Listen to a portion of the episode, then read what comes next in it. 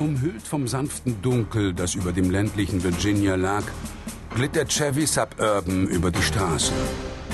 Der 41-jährige Adnan Al-Rimi saß am Steuer und konzentrierte sich auf die kurvenreiche Strecke.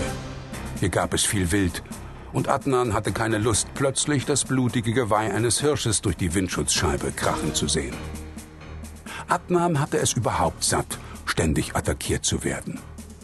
Er nahm seine behandschuhte Faust vom Lenkrad und tastete nach der Pistole, die unter seinem Jackett im Halfter steckte. Für ihn war die Waffe nicht bloß eine Beruhigung, sie war eine Notwendigkeit. Auf der Rückbank saßen zwei seiner Begleiter.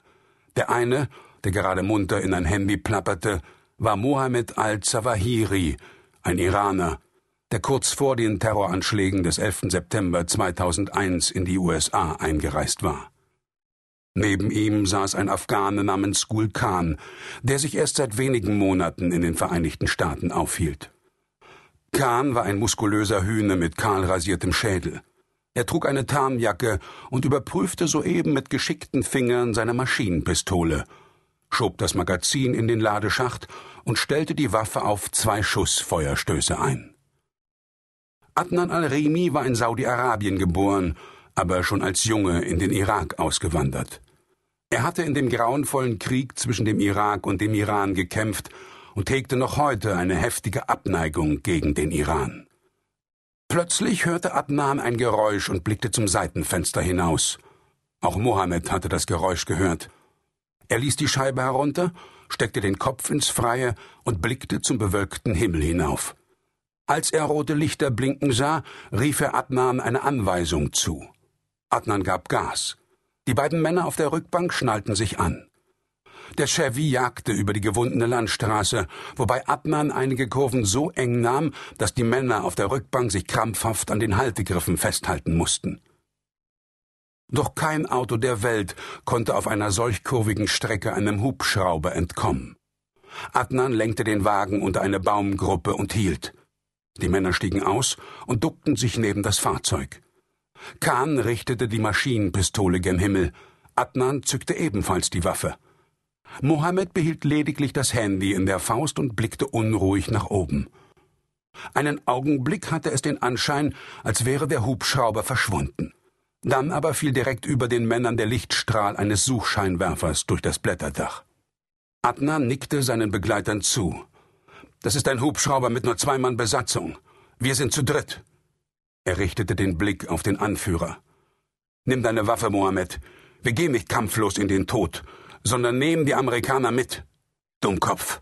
Die haben längst andere verständigt. Die nageln uns hier fest, bis Unterstützung kommt. Unsere Ausweise sind erstklassig. Die besten Fälschungen, die man für Geld kaufen kann. Der Iraner sah ihn an, als hätte Adnan den Verstand verloren.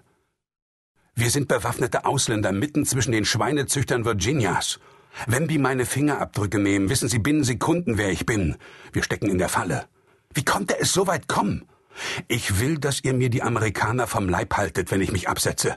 Knapp einen Kilometer westlich von hier ist eine Landstraße. Ich kann Marwan anrufen, dass er mich dort mit dem anderen Wagen abholt. Aber ihr müsst mir den Rücken frei halten. Wenn wir sterben müssen, während du entkommst, gib mir wenigstens deine Waffe. Du wirst sie ja nicht brauchen. Der Iraner zog die Pistole und warf sie Adnan zu. Ich habe eine Idee, Adnan. Wir schießen in die Heckrotoren, bevor sie landen. Das hat sich in meiner Heimat gut bewährt. Sobald die Hubschrauber aufschlagen, bricht es ihnen das Genick. Die Kugel, die Khan traf, brach ironischerweise ihm das Genick. Der hochgewachsene Afghane schlug zu Boden, als hätte jemand ihm die Beine weggetreten. Adnan schwenkte die Pistole von seinem ersten Opfer fort und zielte auf Mohammed, den dieser offensichtliche Verrat zur panischen Flucht trieb. Als er über einen morschen Baumstumpf stolperte, holte Adnan ihn ein. Adnan, bitte, warum? Warum? Du handelst mit Drogen, behauptest du, um mit dem Geld unsere Sache zu fördern. Du bist vom rechten Weg abgekommen. Du bist fast schon Amerikaner geworden. Aber das ist nicht der Grund, weshalb du jetzt sterben musst. Dann sag mir den Grund. Dein Tod ist dein Opfer für unsere Sache. Adnan lächelte nicht, doch in seinen Augen spiegelte sich Triumph.